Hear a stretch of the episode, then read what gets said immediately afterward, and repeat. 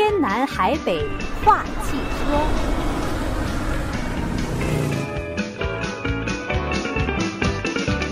听众朋友好，周一下午的五点零八分，欢迎您继续锁定希望之声，我是丁月，我是李进。又到了一周一次哈，跟李进天南海北聊汽车的时间了啊。呃，那么最近一周发生了不少有关于汽车的这个事情，那最大的一件当属这个，呃，UAW 啊，领导很多的这个汽车厂的工人在进行罢工啊。上周呢，李静已经跟我们讲了他的一些来龙去脉。那么现在最新的情况是什么样的呢？嗯、呃，丁月，咱们讲这个 UAW 之前哈。UAW 在加拿大的啊、呃，这个兄弟，呃，一个兄弟组织，他们叫做什么呢？Unifor 是加拿大的汽车工会哈。嗯。啊、呃，他们呢，在这个上周呢，呃，是以五十四百分之五十四批准了和福特汽车公司加拿大呃分公司达成他们的这个劳工协议哈。啊、呃。避免了三十三年来再次罢工，因为他是。上一次罢工是三十三年以前。嗯哼，OK。所以呢，这个，哎，嗯，对，所以加拿大没发生像美国这一次的动荡哈。呃，至少没有发生哈。呃，但是呢，可以看得出来，它是以微弱的多数啊，五十四个这个 percent 呃投票。呃，就是说呢，呃，当然少数服从多数了。他们加拿大福特呃公司呢，一共聘呃聘用了五千六百名。Unifor 的这个工会成员哈，啊，所以他们呃对这个进行了投票，那百分之五十四的成员投了赞成票，那他就表示呢，这个三年的新的三年合同就正式生效。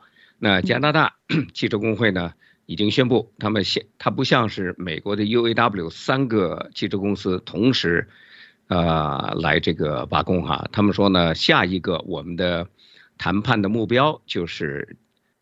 通用汽车公司在加拿大的分公司了。哦、oh,，OK，so、yeah, 他们采取的这个策略呢，稍微有些不一样哈，有些不一样。嗯、但是他们的这个怎么说呢？啊、呃，他们的这个呃工资的成长哈，首先就说，呃，第一年马上就是一呃批准了之后哈，啊、呃，这个在加拿大汽车公司工作四年有四年工龄或者四年以上的。工人每小时的工资呢，就马上啊增长十三点六个 percent，啊十三点六个 percent，但是呢，呃他们在第二、第三年呢，只能够分别增长百分之二和百分之三的工资，啊看到哈，听起来比美国这个呃汽车联合工会要求要低得多呀。嗯，这是至少他们的这个怎么说呢？这是他们的呃条件选的条件哈，对。好，那 至于现在 UAW 呢，当然就是已经，呃，一罢工已经一周了，对不对？对呀。据统计呢，他们上一周的经济损失呢，直接达到十六亿美元，哈，十六亿，十六亿美元。然后呢，我就看到一些呃不同的这种评论哈，咱们呃可以那么说吧，呃，很多政客，包括拜登，包括川普，嗯，都想在这个呃工会的。呃，投票这个，呃、嗯，想要拉选票是吧？拉选票，对，嗯，但是呢，so far 呢，工会的领袖对这两个、嗯、这个一个共和党，一个是民主党的人都不怎么感冒，OK，都不怎么感冒。对，因为对于拜登来讲，从汽车联合工会的角度，他们觉得就是拜登政府大力推电动车哈，导致 传统汽车业的就是带来很大的挑战哈。从这一点上，他们其实不太待见哈。其实，至于拜登推不推电动车啊，咱们就说，假如拜登不推电动车又怎么样呢？对不对？嗯、是。呃，我就看到有有有些评论哈，这里我就呃看到有一个我觉得比较，呃，我觉得可以跟大家分享一下哈。这是一个曾经在，呃，他是在一个非工会制造汽车制造厂装配线上工作的人哈，他也是一个这个作家，他说呢，我非常支持工会。但是这一次 U 呃，他说 UAW 的立场啊，却完全错误。他认为是错误。为什么？他们要求的太多，但是并没有提供任何回报，而且呢，表现得非常激进。这种呢，就是说好像不是你死就是我亡啊，也就是说 either us versus them。你看英文哈，这种就说呢，哎，就是说你不走我这条路呢，你你那边就绝对是搞不定的哈。好，在这种心态呢，他就觉得这，呃，这位作作家呢，他就说，我觉得这是他们工会人员大幅度下降的这个主要原因哈，就是说很那就是。呃，怎么说啊？很火爆的这种，是就是听起来就是太极端了嘛，对吧？对，极端。好，然后他就举个例子，他说：“咱们先不追求追溯到这个以前美国有一间很著名的汽车公司叫 Studebaker。哦，那这间公司呢，当时的这个地方的汽车工会啊非常激进呢，结果就导致了这间公司的倒闭。那咱们今天还不是讲这间公司？嗯哼。他呢就举了个例子，就一九七九年到一九八零年的时候哈，有一个很著名的美国的这个大卡车公司叫 International Harvester 国际收割机。嗯哼。当时呢，他们的这个罢工呢，就在一九七九年哈到一九八零年，一共罢工了半年的时间，一百七十二天。OK。工会的这个强硬的立场啊，也都是就说 either us or them。结果呢，令到这个 International Harvester 损失了。成千上万的这个卡车的销量，他们那个都是大拖头啊，大的卡车不是小的，对不对？是。价钱比贵。嗯。结果呢，呃，you know what happened？就是这个 International Harvester 公司呢，从此就是一蹶不振。嗯。啊，罢工完了，他们工人也回去工作了，但是呢，这个 International Harvester 呢就一蹶不振呢。呃，公司就陷入了长期的这个衰退，最后呢，就是被欧洲的大众 Volkswagen 收购了。哦，哎，收购呢，成千上万的工人就失去了这个这个 job，没办法，人家收购你的时候没有说我一定要把所有的。这个工人都收购哈，结果呢，一一家曾经是非常辉煌的美国公司呢，就变成现在是外国公司的一个小部门了。嗯哼，是这个就是说适得其反的一个例子哈。这次我们看到，呃，美国汽车联合工会啊 （UAW） 的动作也是非常的，怎么说呀？听起来也是很很哎很激进的啊。然后他们的从他们的要求，呃，涨薪百分之四十几啊，工作改成四天制啊等等哈。哎，但是听说他们对福特比较手软哈，说跟福特好像谈的还行，但是呢，对这个通用汽车和呃，这个斯特兰蒂斯啊，好像从上周五开始又扩大了罢工的影响，是不是？呃，对，这个有可能呢，因为我们并没有直接牵涉到他的这个谈判哈，所以有的时候嘛，工会嘛，当然就是，呃，也得玩点手段吧，对不对？哦。但是呢，我其实今天想的就是说呢，你看你刚刚提到的，就是他们一开始狮子大开口四十个 percent 加薪哈。然后呢，每周只工作四天。我说这这难道是天天下掉馅饼了吗？对不对？我都希望 少老板给我少一天工作哈，然后加薪百分之四十。但是呢，呃，他们说这个就以这个 International Harvester，呃，我们再看一看，在过去二十几年来哈，这个底特律三大汽车公司，嗯，他们总共在美国汽车市场的这个市场份额。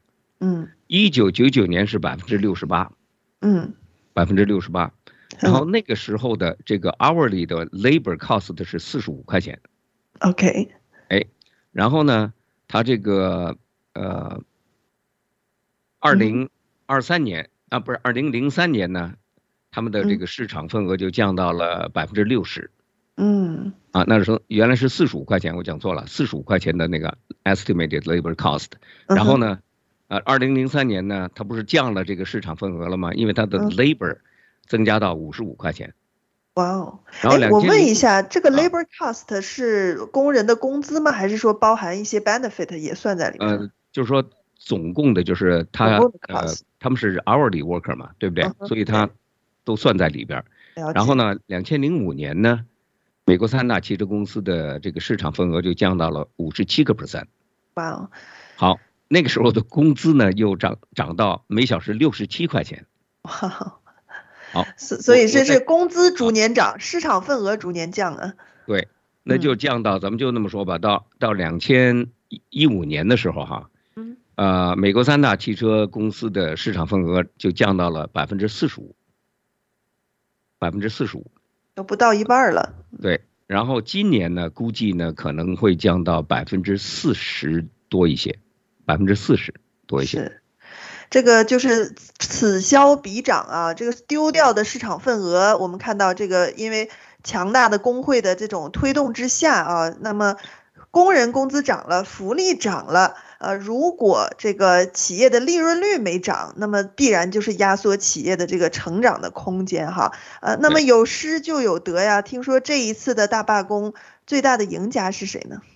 呃，这个大罢工呢，当然主要都是一些 non-union 的这个这个什么，呃，汽车公司啦，呃，包括这个日日本的、韩国的、欧洲的，啊、呃，包括特斯拉，他们都可以说是。呃，间接受益或者直接受益哈，然后我再看了一下它的这个 UAW 的它的 membership，从一九九九年哈，嗯，它的这个差不多一九九九年到两千年，它的高峰期是七十万人，这工人哈，七十万，哇哦，嗯，七十万，然后呢，庞大的工会，对。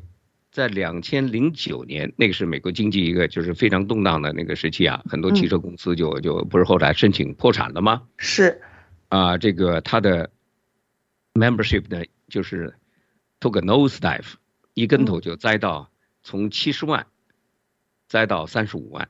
哦，腰斩了。腰斩了。嗯。然后呢，一直到现在吧，他们都现在怎么样？在三十五万到四十万之间。嗯，对。对，其实，哎呀，听您这么一讲，我就感觉哈，就说工会也好，工人也好，其实他和车厂之间的关系啊，应该是一荣俱荣、一损俱损的啊。就说你这个车汽车行业发展的好，公司这个业绩好，市场占有率高。那么自然，工人他不就是也能从中受益嘛？是不是？是的。嗯，对。但是如果你看看，就是真的整个汽车行业的光景荣景不好的话，那么汽车工人也不行。那么工会靠收会费来运作的这么一个组织啊，它自然 是不是也就收入就堪忧了呢？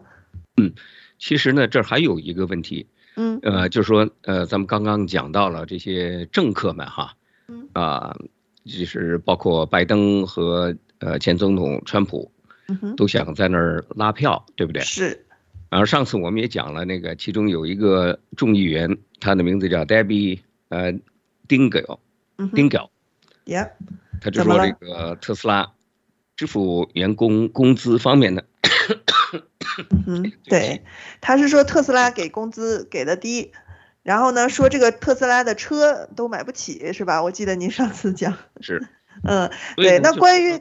哎，关于他的言论呢，我们稍微先休息一下哈，也让李进休息一下。我们等会儿回来哈，再继续来看。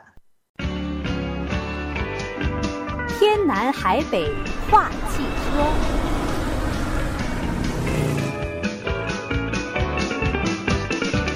听众朋友好，欢迎您回来继续收听天南海北话汽车，我是丁月，我是李进。嗯，我们正在关注的是美国汽车联合工会领导的大罢工啊，对汽车行业的影响以及最新情况的一些更新。刚才李进谈到是说，对于这一次的大罢工事件哈，呃，也成了呃政客们的一个。必争之地啊！我们看到这个美国总统拜登呢，明天要去密歇根，然后呢，川普啊后天去啊。那么上周我们看到已经有一些这个国会议员哈，在这个事情上发声表立场啊。您刚刚提到的那一位议员他说什么了？有什么值得我们关注的呢？哦，就是那个议员，其实你刚才也带我说了哈，就是 我觉得有点睁着眼睛说瞎话了，对不对？他就说人家买不起特斯拉，等等等等等。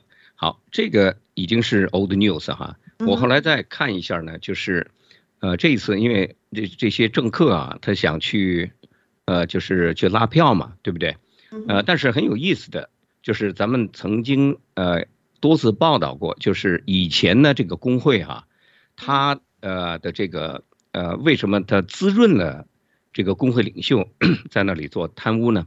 嗯，为什么？他有些机制，就是说，呃，工会成员哈、啊，他的投票。呃，不是 directly 投票，就是说不是一人一票啊，他是要以他们本地的小组，或者是就有点像美国那个什么那个 electoral college 啊，选举人团，呃，选举人，呃，结果呢，他呢就在这个情况之下呢，呃，因为前几个这个工会的领袖啊，全都被抓了嘛，都是因为贪污腐败被抓哈，是，那呃，现在他们首次呢改变了。他的这个投票的这种方案哈，他怎么改变呢？就是说现在工会呢真的是一人一票，没有中间人。哦，OK，啊，这是第一点。那第二点呢，就是实际上呢，呃，这个美国的司法部，呃，前一段时间呢，就是当好几个这个工会的头，以前的头都被抓的时候，呃，司法部呢，实际上直接就说，呃，你既然你这些头都是贪污腐败的，那我们就由政府直接来管控这个工会啊。曾经一有一段时间，直到呃，他这个新的领袖被选出来。并且呢，对工会的选举做了一些这种调整，对不对？呃，这种改良。好，那现在呢，就是说你这政客呢，呃，又开始就是说，好像你你比如说拜登，他说你要，甚至他想去去 walk 这个这个什么，跟跟工会的人一起，好像罢工一样，就 walk the line，对不对？好，但是这种情况实际上呢，对工会的这个领导人呢，更加有点怎么说呢？就是说。你做的不行，我拜登，我来，我来给你啊赞助你两你两下啊，还是怎么样？你知道？嗯。所以呢，实际上对工会领袖来说呢，呃，是一个并不是，呃，这个好的这样的一个一个一个赞助哈，实际上反而令到工会，呃，就是呃又变成。你是说他们他们不喜欢 那个政府来支持吗？啊。对啊，因为你你政府只要能踏进一只脚进来，那政府是不是要？监督你是不是要看你的账，看你这个，这是对工会来讲，实际上他是不希望，不希望有这样的这种政府的直接的介入哈。是，但是那个拜登去，他只是呃，他是想要表支持吧？是不是收收收割人心呢？啊，对，但是他呢，呃，他也同时说呢，我希望派一个白宫代表，哦，因为你这个 UAW 你在这儿罢工，你这个双方又就是。呃，互相不不退让，已经对经济造成损失，这对拜登来讲，是不是对他选票肯定有影响，对不对？嗯，当然。我有说拜登你，你你这老头儿，你这个在你呃任职的时候，这个工会发生那么大的这个啊，对经济造成那么大损失，嗯，我相信只要他多一天罢工，对拜登来讲是一个多一天的这个。这个灵梦了，对，没错，嗯，而且现在美国经济什么通胀啊之类的，包括之前啊疫情啊什么的，都已经够焦头烂额的了，经济方面，现在又来了一击，嗯，对，所以呢，就是基本上来讲，呃，政府的介入呢，并不是对罢工有任何帮助，嗯呀。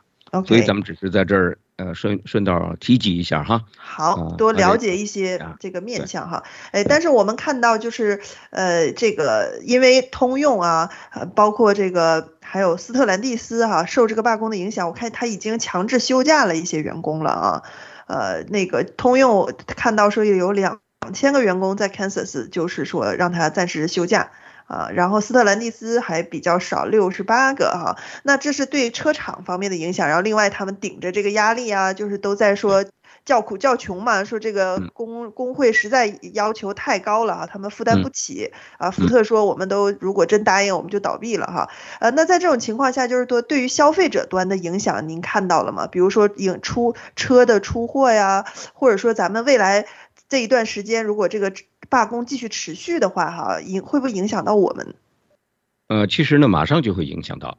哦。呃，主要原因就是说，假如你现在是买这个美国三大汽车公司的产品，嗯，因为它现在已经嗯没有出货了嘛，对不对？对。所以呢，从呃代理商的这个角度来讲的话呢，它的 supply demand 马上就会就会 被 push 到一个怎么说呢？就是物以稀为贵，以少为奇了。你你这个呃货源奇缺的话呢，那那价钱它肯定是硬起来了，对不对？他不会是再跟你讲价。那这样的话呢，就很容易导致很多这个消费者呢，就考虑，那我通用买不了，福特买不了，那我买丰田、本田行吧。就这样。嗯，OK，其实是 force 这个消费者更加远离啊这三大车厂的市场了啊。是。哎，好吧，那这是目前关于呃，起码这个这次罢工方方面面的影响，包括一些进展啊，李进都帮我们介绍到了。看您还有什么想补充的吗？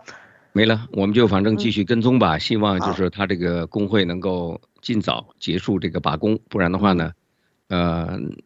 这是美国三大汽车公司，尤其是他现在在做这个电动车转型的时候，对不对？嗯，是。他还是要靠汽油车在那儿帮他赚钱。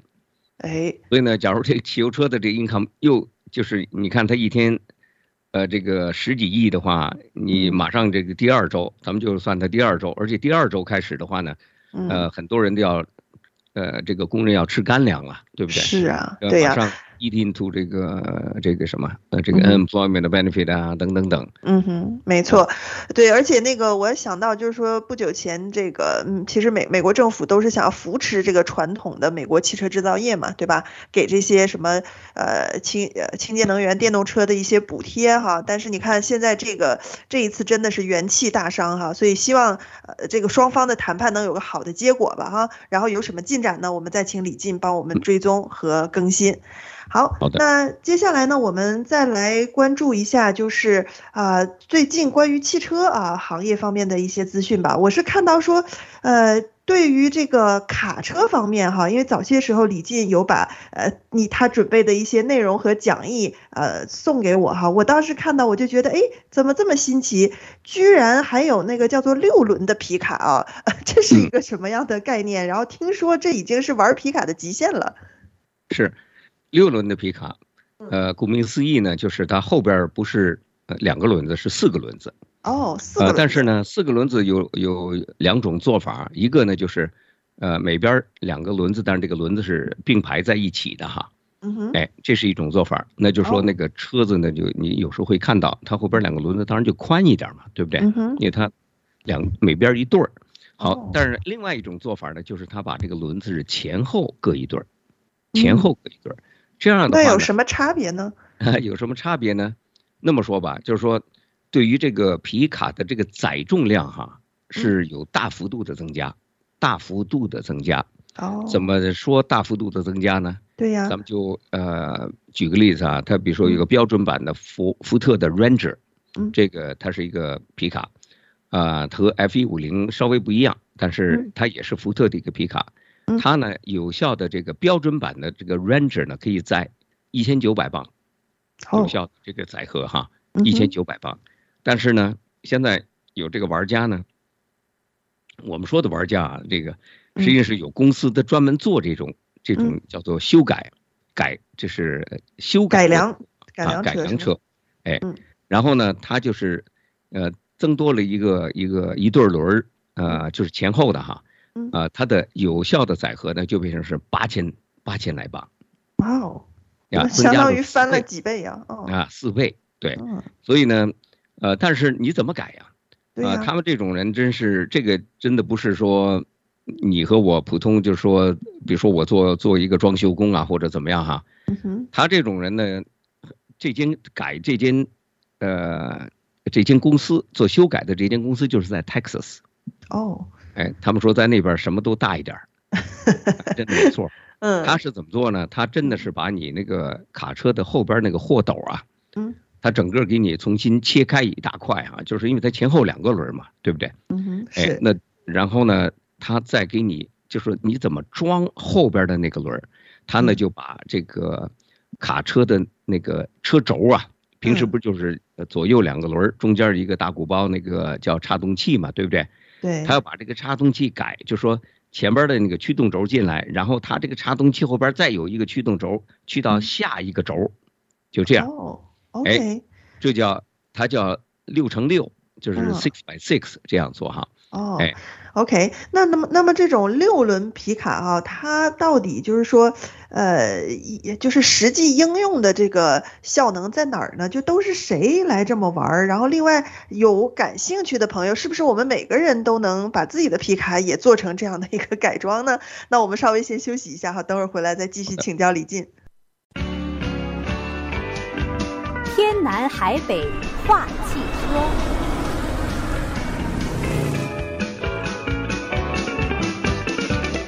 众朋友好，欢迎您继续回来收听《天南海北话汽车》，我是丁月，我是李进。刚才李进跟我们讲了一个这个六轮皮卡啊，听说是呃这个六轮皮卡是玩皮卡的一个极限了哈。但是您说他把它做成六轮，它的载重量翻了几倍，它的实际应用效能在哪儿呢？谁会需要这样的车呢？对，呃，确实是，我觉得在加州啊，可能很少有人去玩这个加州，嗯、哦，呃，但是在德州。呃，就可能因为它这个牧场啊，呃，很多的这种野地哈，就不像加州这样，呃，但是呢，玩这个东西，它的这个价钱呢，是超过三十几万改装。啊，三十几万啊，所以咱咱那么一说，你就知道，大概没有太多的人玩得起哈。哦，OK，哎，他这个完全是就是说，呃，你你可以讲吧，呃，那个大厂大牧场场主，他可以不可以来一架？这当然可以啊，对不对？嗯，是，这个开开着又气派是吧？别人能在一千多磅，我能在八千多磅啊，这个真的很酷。哎，对你你有三十万的法拉利，对不对？哎，我来个三十万的六。六乘六哈，六轮皮卡，对你绝对在我这农场上开不了的。是，听起来也挺炫酷的哈。这个是根据不同的这个场景和需求哈。是，哎，所以说这个爱车之人哈，你不管是在哪儿，呃，什么样的风格的还都有哈。但是好在还都能满足大家的这个想法哈。是，呃，您刚刚说是一个小的车厂做的是吗？大车厂不做啊？呃，其实呢，呃，福特刚刚呢，他。呃，也公布了他的一个那个专利哈，他刚申请了一个专利，也是从福特的这个汽车公司呢，啊，他申请的这个专利就是说我怎么能够做到把我的这个，比如像 F 一五零、二五零、三五零皮卡变成六乘六的，嗯，哎，所以呢，当然他现在还没有一个产品哈，还没有一个产品，但是呢，他假如已经注册这个专利的话呢，显示出福特有可能在考虑。是否就说那块有个市场？因为什么呢？你想三十几万的这个市场肯定非常小，对不对？嗯，对。但是这家小公司叫 Hennessy，他呢是不单只帮福特做改装，他还帮这个通用的雪佛兰做改装。哦。所以呢，哎，他自己是有有他自己的这个市场和客户哈。嗯。OK，好的，好，那这相当于也是开阔一下我们对车的这个视野哈。没想到还有六轮的皮卡，还有这么一个独特的需求所在。呃，那么另外再请李金跟我们讲讲哈，听说又有公司推出人工智能款的四轮独立刹车系统啊，这个又是怎么回事呢？在车厂的 实际应用上哈，又有什么？这个可能会我呃，就是呃，对大家哈，这个嗯。呃我们驾车人士呢，都是，呃，造福了。呃，他怎么说呢？呃，大家呃回想一下，就是以前我们刹车是没有那个防抱死刹车系统 ABS，对不对？对呀、啊。然后呢，经过那么多年，ABS 现在没有说你买一架车它没有 ABS 系统的，对不对？嗯。哎，是啊。好，其实这个智能刹车系统呢，就是它把这个 ABS 又等于向前啊。呃走了一大步，就是把 ABS 的这个系统啊，它通过人工智能，然后呢，通过这个呃电动的这个这个刹车卡钳啊，哎，你想现在都是刹车油嘛，就是液压的，对不对？嗯哼。但是液压刹车油有它好处，也当然有它的不好处，因为你到时候每隔几年得换一下这个刹车油啊，同时对这个刹车的控制，因为你想看我一踩刹车的时候，我那个液压管道一直通到我那个后轮。那是蛮长的，对呀，六七尺、七八尺、十来尺哈。好，那在这个情况之下呢，呃，意大利的这个呃 Brembo 这个公司啊，它本来就是最著名的这个刹车制动系统的这个呃这个专家，他们呢就说呢，我现在用电动的这个卡钳哈，电动的不是液压的，嗯，呃，我可以有两种，一个是电动卡钳，一个是呢电动 slash 液压卡钳，就是说。这有什么差别？液压管道，它是什么差别呢？就是说，它那个液压的那个压力是由一个电动的这个小马达，这个电动的泵来造成的哈。嗯。那 纯电动的这个卡钳，就是说它这个完全是电动操作，没有这个液压了。好，就是说它呃这两种呢各有各的好处，呃，但是呢我感觉到呢，在一个全。全电动的这种趋势的话呢，肯定未来的那个卡钳就是全电动卡钳。哦，哎，那刚没有任何对，那他说人工智能是怎么回事？这里也有 AI 的应用。什么意思呢？他就是说呢，他这个人工智能呢是根据，因为假如我有这个电卡钳的话呢，我四个轮的这个电卡钳呢，完全可以由电脑来独立的控制。呃，现在的这个防抱死刹机刹车系统，它不是独立控制哈，它呢是就只能说开和关，开和关，所以呢，很多的呃朋友就说你，比如说路滑的时候你，你你踩这个紧急刹车，你会觉得那个刹车的踏板在那儿有点震动，这就是表示那个防抱死刹车系统呢在不断的开和关，开和关，开和关，最快的时候一秒钟可以来四五次，哦，但是它每一次就是就是一堆全开或者全关，你明白我的意思啊？这是目前的防抱死刹车系统能够做得到的，有点像。咱们呃，这个是交车师傅说叫点刹，就是轻轻点一下你的那个刹车，对不对？对。你别一脚踩死了。对。嗯。这个点刹，但是它电脑呢，只能说当当当当，这个就是开关开关。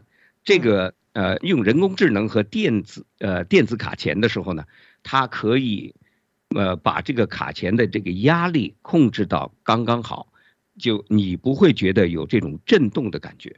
哦。哎，所以它不能只卡一次，就是就停住了不行，它就要不停的一直卡，它可以卡对卡开卡开卡开。你停车是有一定距离的，对不对？所以就是说，呃，当你这个就就说不像传统的防抱死刹车系统，它是用这种不断的像脉冲一样啊，on off on off on off 这样。好，它呢这个就是说每一个轮子我都可以实时控制到刚刚在这个轮子还没有打滑的这种压力。哦，而且左右前后都不一样，四个轮有四个轮不同的这个压力，它都可以判断的非常准，这就是它所谓的这个智能刹车哈。这个当然现在 AI 你动不动大家都得来个 AI，对不对？对，好像是个潮流了都啊。但它确实是呢，就是说能够做到比目前的这个防抱死刹车系统，呃，能够起到更加。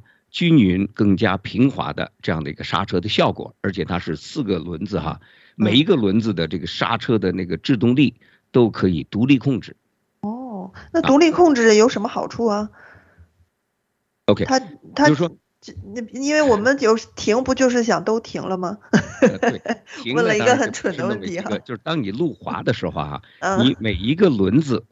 它都可能那个地方的那个抓地力和那个和地面的摩擦力是不一样的，可能你的那片水或者是黄那个雪是在你右侧，对不对？那你左侧你要用同样的这个压力的这个踩刹车的话呢，你左侧刚刚好，你右侧就已经打滑了，因为你右侧是滑的，对不对？所以就说回答你刚刚那个问题呢，就是说我们不就刹车吗？不是，刹车实际上你四个轮子就算在干的地上，它的轮胎。呃，这个起到的制动作用都不一样，每个轮子都不一样，嗯、了解，啊，可能有几个 percent 的不一样，或者十几个 percent 的不一样，它的这个智能刹车呢，就能够控制到每一个轮子都非常精准。哦，那就相当于更呃呃提高效能，然后更安全吗？对，就是从从一个驾车人士来讲，最后的效果就是说，我的这个刹车更加平稳，更加安全。嗯而且没有任何这种抖动的感觉。哇哦，那这这么好的刹车系统什么时候量产呢？什么时候能用在咱们的车上呢？呃，这个呢，估计还有好几年的时间哈，因为它这个系统一开始呢，肯定是用在高档的这个车上。哦。啊，据这个 Brembo 说呢，他们明年二零二四年就开始有，他没透露啊，他只说一个高端的这个这个汽车公司会采用。但是呢，低端呢，它肯定是这样，就是这种高端系统，随着是产量的增加和这个价格的下降，慢慢的它会普及到所有的这个车辆啊，这是肯定的。我估计可能五年的时间，不会超过十年。嗯，OK，好，呃，那我们就乐见吧，或者说期待啊，能尽量让咱们普罗大众也能享受到这个比较。可以说是提高效率，而且是更加安全的啊，这样的刹车系统的应用了。好，那我们说了这么多，看看各位听众朋友哈，有什么样的问题想要进一步询问，或者您生活当中有什么关于车方面的难题想要请教李进的，我们都非常欢迎啊。热线是八八八二七五一六二八八八八二七五一六二八。我们休息一下，马上回来。天南海北话汽车。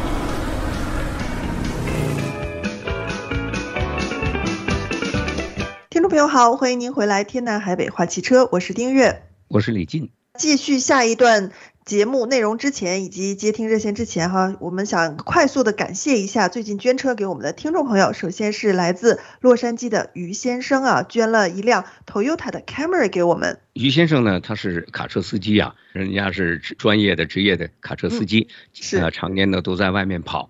那他家里停着这这个这辆车呢，他就说我没有什么机会开哈。然后有朋友跟他说起来说，哎。你可以考虑捐给希望之声，他们是一个非营利组织啊，他们有这个捐车服务。哎，那那个于先生呢，就决定把这辆车捐给我们了，非常感谢于先生在这里哈。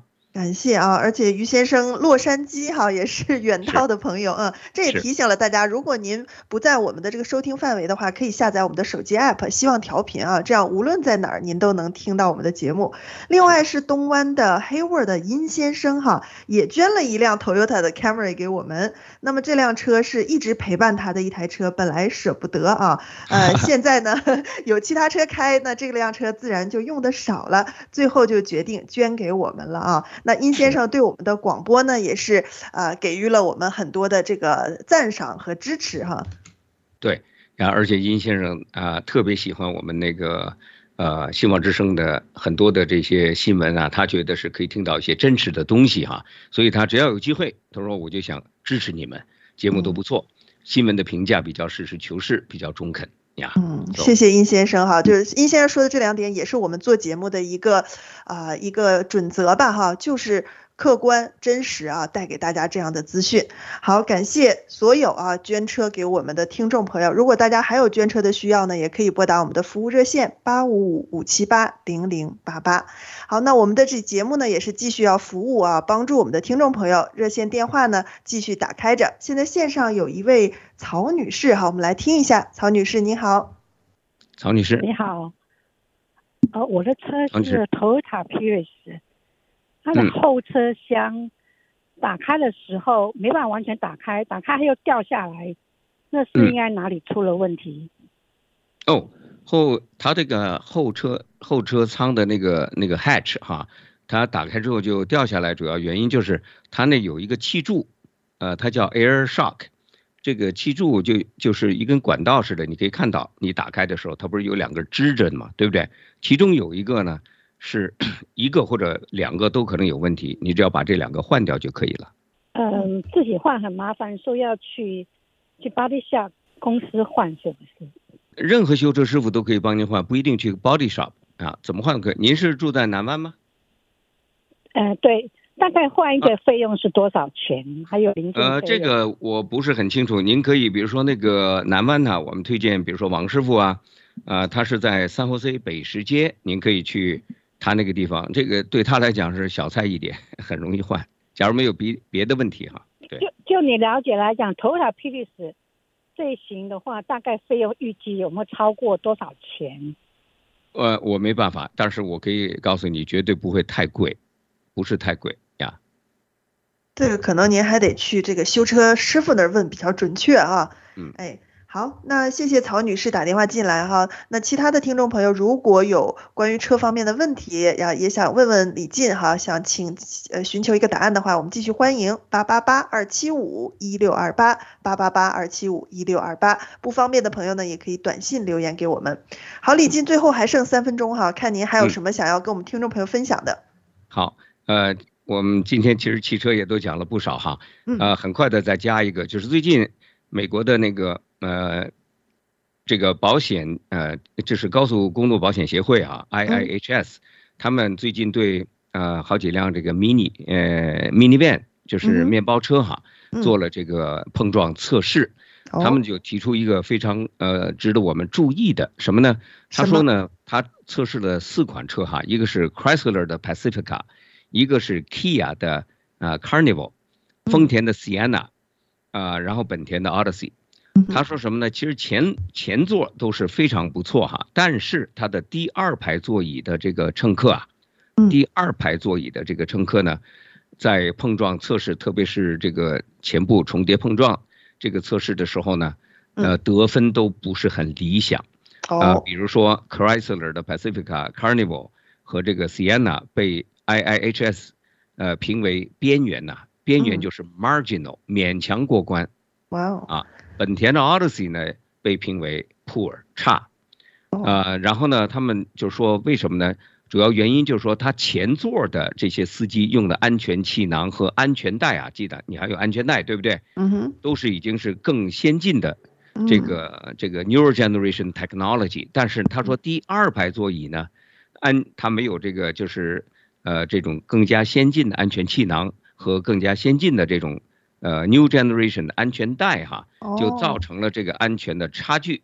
哇哦，那这个都是一般老人孩子坐第二排呀，这个问题。孩子呢，呃，因为他是在一个，假如你的孩子是在 car seat 上面哈，这个不包括他的测试，他是讲成人坐在这个后边哈，所以呢，哎，在这里我得。打断你一下，李静哈，因为现在最后一点时间了，有个王先生打电话上来了，如果不接的话，就只能下期了哈，所以我们先来接听一下，好不好？好，嗯，王先生您好，王先生，王先生您好，啊，你好，呃，李静你好，呃，我有一个问题，就是那个我现我有一辆 BMW 是二零一二年的车，比较老了，但是呢一直开的都没问题，但是最近一段时间呢，它出了一个问题，就是你踩油门。他就像那种 hiccup 那种感觉，就是好像憋住了气，突然一下就泄气了，然后就这样子，就是这 hiccup 这种感觉，究竟是什么问题呢？哇，这个这问题就不是一两句话可能说得清啊。就是当你一踩油的时候，就是你加速的时候，他就有点觉得好像那个供油不行啊，或者是反正就是那个发动机好像被人家卡着脖子一样，对不对？呃，这个呃，我觉得呢，可能需要请修车师傅帮您检查一下，但是。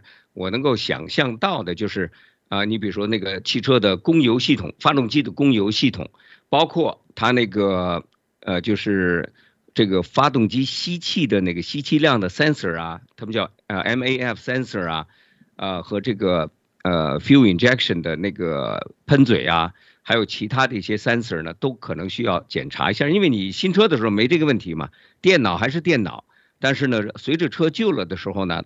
这个电脑它哎，你踩油的时候，还有你的那个油门的那个那个，他们叫 throttle sensor 哈，那个地方都可能会有问题。所以呢，呃，我们讲的是好几个 sensor 都需要去检查，但是很我没办法在电话上一两句话就讲清楚啊、呃。但是你要从这方面来着手呀。嗯，希望回答王先生的问题。好，谢谢李进哈，也谢谢王先生的参与。那今天的汽车节目呢，就到这里了。下一期同一时间哈，我们继续在这里等候大家。好，拜拜。